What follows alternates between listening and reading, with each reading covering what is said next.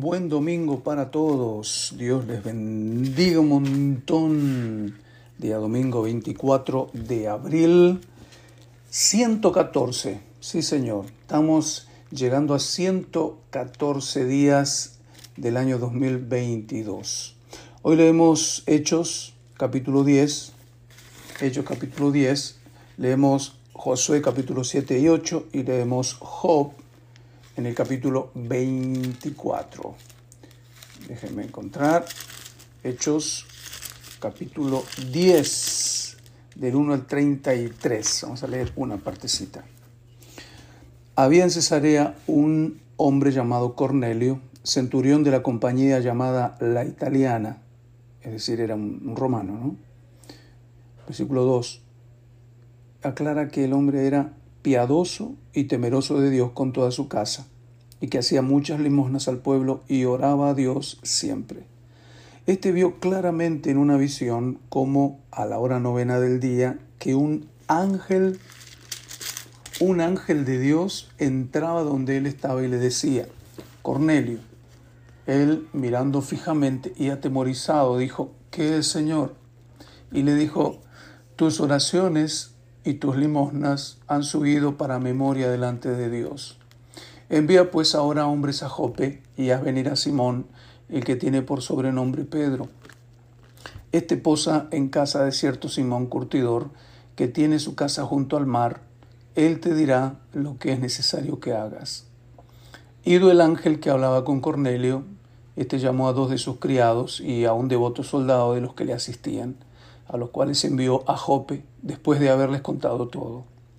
Al día siguiente, mientras ellos iban por el camino y se acercaban a la ciudad, Pedro subió a la azotea para orar cerca de la hora sexta, mediodía, y tuvo hambre, y obvio, era mediodía pues, y quiso comer, pero mientras le preparaban algo, le sobrevino un éxtasis, y vio el cielo abierto y que descendía algo semejante a un gran lienzo, que atado de las cuatro puntas era bajado a la tierra, en el cual había de todos los cuadrúpedos terrestres y reptiles y aves del cielo. Le vino una voz, levántate Pedro, mata y come. Entonces Pedro dijo, Señor, no, porque ninguna cosa común o inmunda he comido jamás. Volvió la voz a él la segunda vez, lo que Dios limpió, no lo llames tú común. Eso se hizo tres veces y aquel lienzo volvió a ser recogido en el cielo. Y mientras Pedro estaba perplejo sobre dentro de sí sobre lo que significaría la visión que había visto, he aquí los hombres que habían sido enviados por Cornelio, los cuales preguntando por la casa de Simón llegaron a la puerta. Y llamando, preguntaron si moraba allí un Simón que tenía por sobrenombre Pedro. Y mientras Pedro pensaba en la visión, le dijo el Espíritu, He aquí tres hombres te buscan. Con qué naturalidad, ¿no? El Espíritu le decía una y otra cosa. 20. Levántate pues y desciende y no dudes de ir con ellos porque yo los he enviado. Entonces Pedro, descendiendo a donde estaban los hombres que fueron enviados por Cornelio, les dijo, He aquí yo soy el que buscáis. ¿Cuál es la causa por la que habéis venido? Ellos dijeron, Cornelio, el centurión, varón justo y temeroso de Dios, y que tiene buen testimonio en toda la nación de los judíos, ha recibido instrucciones de un santo ángel de hacerte venir a su casa para oír tus palabras. Entonces, haciéndole entrar, los hospedó, y al día siguiente, levantándose, se fue con ellos, y le acompañaron algunos de los hermanos de Jope. Al otro día entraron en Cesarea y Cornelio los estaba esperando, habiendo convocado a sus parientes y amigos más íntimos. Cuando Pedro entró, salió Cornelio a recibirle y postrándose a sus pies adoró. Mas Pedro le levantó diciendo, levántate, pues yo mismo también soy hombre. Y hablando con él entró y halló a muchos que se habían reunido.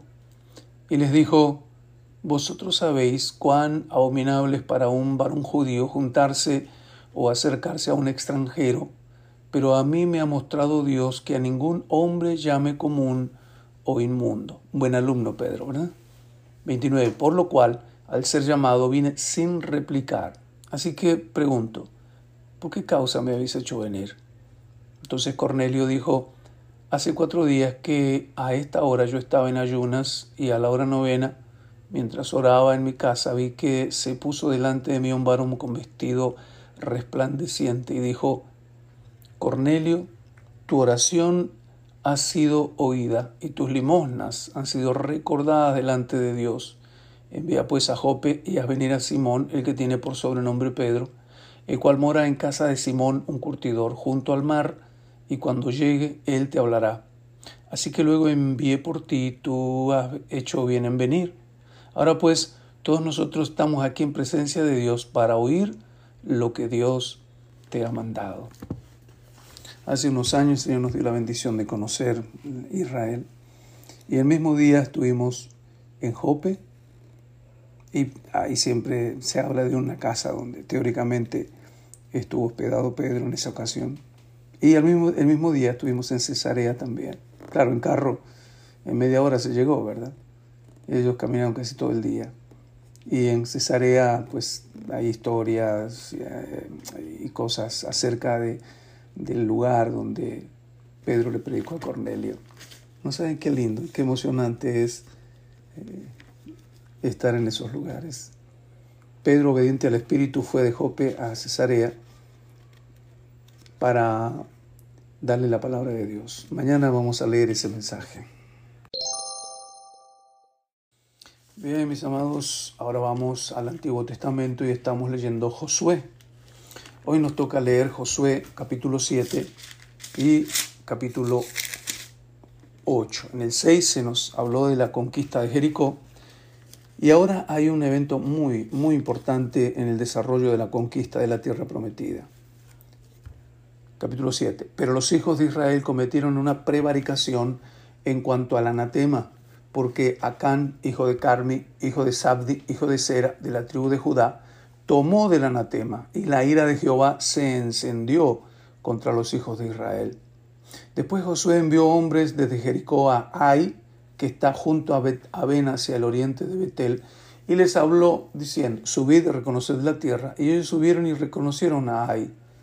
Y volvieron a Josué y le dijeron, no suba todo el pueblo, sino suban unos dos mil o tres mil hombres y tomarán a Ai. No fatigues a todo el pueblo yendo allí porque son pocos. Y subieron allá del pueblo como tres mil hombres, los cuales huyeron delante de los de Ai. Los de Ai mataron de ellos a unos treinta y seis hombres y los siguieron desde la puerta hasta Sebarim y los derrotaron en la bajada, por lo cual el corazón del pueblo desfalleció y vino a ser como agua. Cuán facilito arrugaban estos judíos. Desfalleció y vino a ser como agua. 6. Entonces José rompió sus vestidos y se postró en tierra sobre su rostro delante del arca de Jehová hasta caer la tarde. Él y los ancianos de Israel, y echaron polvo sobre sus cabezas. Y Josué dijo, Ah, Señor Jehová, ¿por qué hiciste pasar este pueblo de Jordán para entregarnos en mano de los amorreos para que nos destruyan? Ojalá nos hubiéramos quedado del otro lado del Jordán. Ay, Señor, ¿qué diré ellas que Israel ha vuelto la espalda delante de sus enemigos? Porque los cananeos y todos los moradores de la tierra oirán y nos rodearán y borrarán nuestro nombre sobre la tierra. Y entonces, ¿qué harás tú a tu grande nombre? Y Jehová dijo a Josué, levántate, ¿por qué te postras así sobre tu rostro? A veces no hay que postrarse así. ¿Será?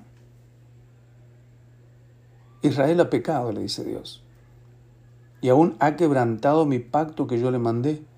También han tomado del anatema y hasta han hurtado, han mentido y aún lo han guardado entre sus enseres. Por esto los hijos de Israel no podrán hacer frente a los enemigos, sino que delante de sus enemigos volverán la espalda, por cuanto han venido a ser anatema, ni estaré más con vosotros, si no destruyereis el anatema de medio de vosotros. Levántate, santifica al pueblo y di, santificaos para mañana, porque Jehová, el Dios de Israel, dice así, anatema hay en medio de ti, Israel no podrás hacer frente a tus enemigos hasta que hayáis quitado el anatema de en medio de vosotros. Más adelante en la historia muchas veces se cometía este tipo de, pecados. Lo que pasó con Acán fue ínfimo, pequeño quizás, pero eran épocas fundacionales. en épocas, en momentos fundacionales de la nación, cualquier cosa era importante, los detalles minuciosos eran importantes. No quiere decir que luego no fueran. Sin embargo, en ese momento fundacional tenían que marcar el rumbo, marcar el parámetro para el pueblo. En muchos de nuestros momentos fundacionales tenemos que ponernos pinas y hacer las cosas de la mejor forma porque estamos echando raíces y fundamentos a un hogar, una familia, una iglesia, un trabajo, un negocio, etc. 14. Os acercaréis pues mañana por vuestras tribus y la tribu que Jehová tomare se acercará por sus familias, y la familia que Jehová tomare se acercará por sus casas, y la casa que Jehová tomare se, acercará, tomare se acercará por los varones. Y el que fuere sorprendido en el anatema será quemado, él y todo lo que tiene, cuanto ha quebrantado el pacto de Jehová y ha cometido maldad en Israel. Josué pues, levantándose de mañana, hizo acercar a Israel por sus tribus, y fue tomada la tribu de Judá. Y haciendo acercar a la tribu de Judá, fue tomada la familia de los de Sera, y haciendo acercar a la familia de los de Sera por los varones, fue tomado Sabdi. Hizo acercar su casa por los varones y fue tomado Acán, hijo de Carmi, hijo de Sabdi, hijo de Sera, de la tribu de Judá. Entonces Josué dijo a Acán, Hijo mío, da gloria a Jehová el Dios de Israel y dale alabanza. Declárame ahora lo que has hecho, no me lo encubras. Y Acán respondió a Josué diciendo, verdaderamente yo he pecado contra Jehová el Dios de Israel, y así y así he hecho. Pues vi entre los despojos un manto babilónico muy bueno, y doscientos ciclos de plata, y un lingote de oro de peso de cincuenta ciclos, lo cual codicié y tomé, y aquí que está escondido bajo tierra en medio de mi tienda, y el dinero debajo de ello. Josué entonces envió mensajeros, los cuales fueron corriendo a la tienda, y aquí estaba escondido en la tienda y el dinero debajo de ello. Y tomándolo del medio de la tienda, lo trajeron a Josué y a todos los hijos de Israel y lo pusieron delante de Jehová.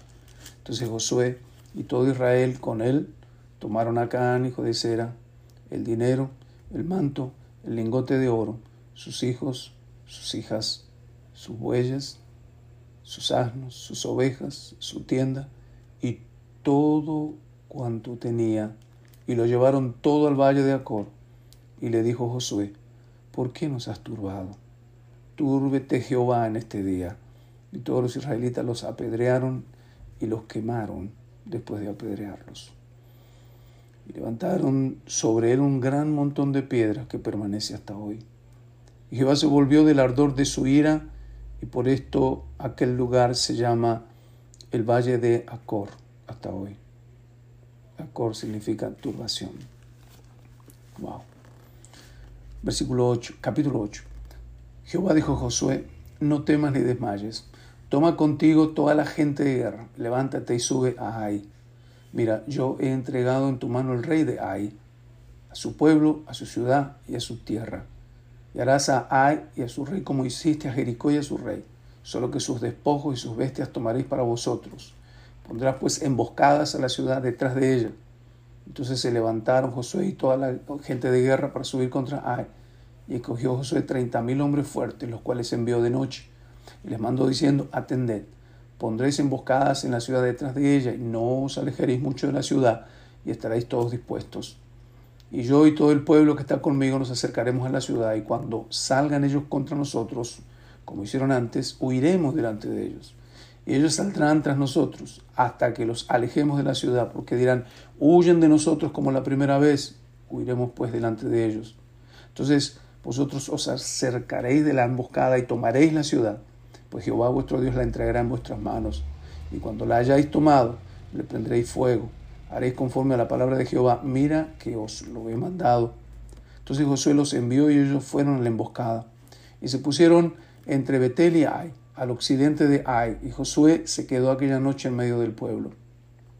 Levantándose José muy de mañana, pasó revista al pueblo y subió él con los ancianos de Israel delante del pueblo contra Ai. Y toda la gente de guerra que con él estaba subió y se acercó, y llegaron delante de la ciudad y acamparon al norte de Ai y el valle estaba entre él y Ai. Y tomó como cinco mil hombres y los puso en emboscadas entre Betel y Ai al occidente de la ciudad.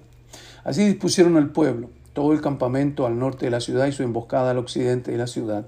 Y Josué avanzó aquella noche hasta la mitad del valle. Y aconteció que viéndolo el rey de Ai, él y su pueblo se apresuraron y madrugaron, y al tiempo señalado los hombres de la ciudad salieron al encuentro de Israel para combatir, frente al Arabá, no sabiendo que estaba puesta emboscada a espaldas de la ciudad. Entonces Josué y todo Israel se fingieron vencidos y huyeron delante de ellos por el camino del desierto. Y todo el pueblo que estaba en Ai se juntó para seguirlos y siguieron a Josué, siendo así alejados de la ciudad. Y no quedó hombre en Ai ni en Betel que no saliera tras de Israel, y por seguir a Israel dejaron la ciudad abierta. Entonces Jehová dijo a Josué, extiende la lanza que tienes en tu mano hacia Ai, porque yo la entregaré en tu mano. Y Josué extendió hacia la ciudad la lanza que en su mano tenía. Recuerden que Josué tenía 80 años en ese momento. 19. Y levantándose prontamente de su lugar, los que estaban en la emboscada corrieron luego que él alzó su mano. Y Josué extendió, eh, eh, eh, no, y vinieron a la ciudad y la tomaron y se apresuraron a prenderle fuego. 20. Y los hombres de Ai volvieron el rostro y al mirar, he aquí que el humo de la ciudad subía al cielo y no, no pudieron huir de ni a una ni a otra parte porque el pueblo que iba huyendo hacia el desierto se volvió contra los que lo seguían. Y Josué y todo Israel, viendo que los de la emboscada habían tomado la ciudad y que el humo de la ciudad subía, se volvieron y atacaron a los de Ai. Y los otros de la ciudad, los otros salieron de la ciudad a su encuentro y así fueron encerrados en medio de Israel, los unos por un lado y los otros por el otro. Y los hirieron hasta que no, quedó ninguno de ellos que escapase. Pero tomaron vivo al rey de Ai y lo trajeron a Josué. Cuando los israelitas acabaron de matar a todos los moradores de Ai en el campo y en el desierto a donde los habían perseguido, y todos habían caído a filo de espada hasta ser consumidos, todos los israelitas volvieron a Ai y también la hirieron a espada. Y el número de los que cayeron en aquel día, hombres y mujeres, fue de doce mil, todos los de Ai. Porque Josué no retiró su mano que había extendido con la lanza hasta que hubo destruido por completo a todos los moradores de Ai. Pero los israelitas tomaron para sí las bestias y los despojos de la ciudad conforme a la palabra de Jehová que le había mandado a Josué. Y Josué quemó a Ai y la redujo a un montón de escombros, asolada para siempre hasta hoy. Y el rey de Ai lo colgó de un madero hasta caer la noche. Y cuando el sol se puso, mandó Josué que quitasen del madero su cuerpo y lo echasen a la puerta de la ciudad y levantaron sobre él un gran montón de piedras que permanece hasta hoy.